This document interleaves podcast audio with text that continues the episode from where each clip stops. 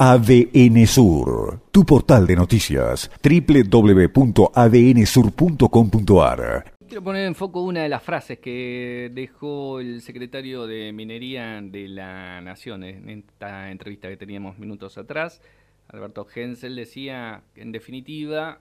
se va a respetar la decisión de cada provincia a propósito de la discusión interna que se está dando en la provincia del Chubut. Desde esa perspectiva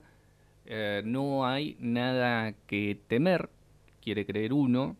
ni de un lado ni de otro, porque hasta tanto no esté la definición tomada en el seno de la legislatura con el proyecto de iniciativa popular, eh, no habrá ningún otro avance, digamos, ni se va a imponer la actividad minera, más allá de que el gobierno nacional, el actual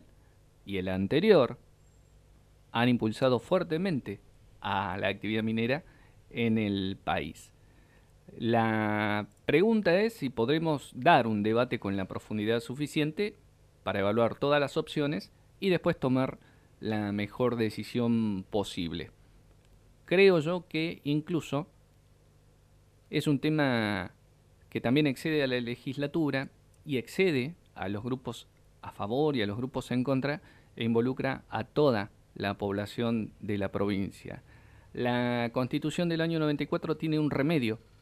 para la discusión sobre qué hacer con los recursos naturales y es un plebiscito con la participación de todos los habitantes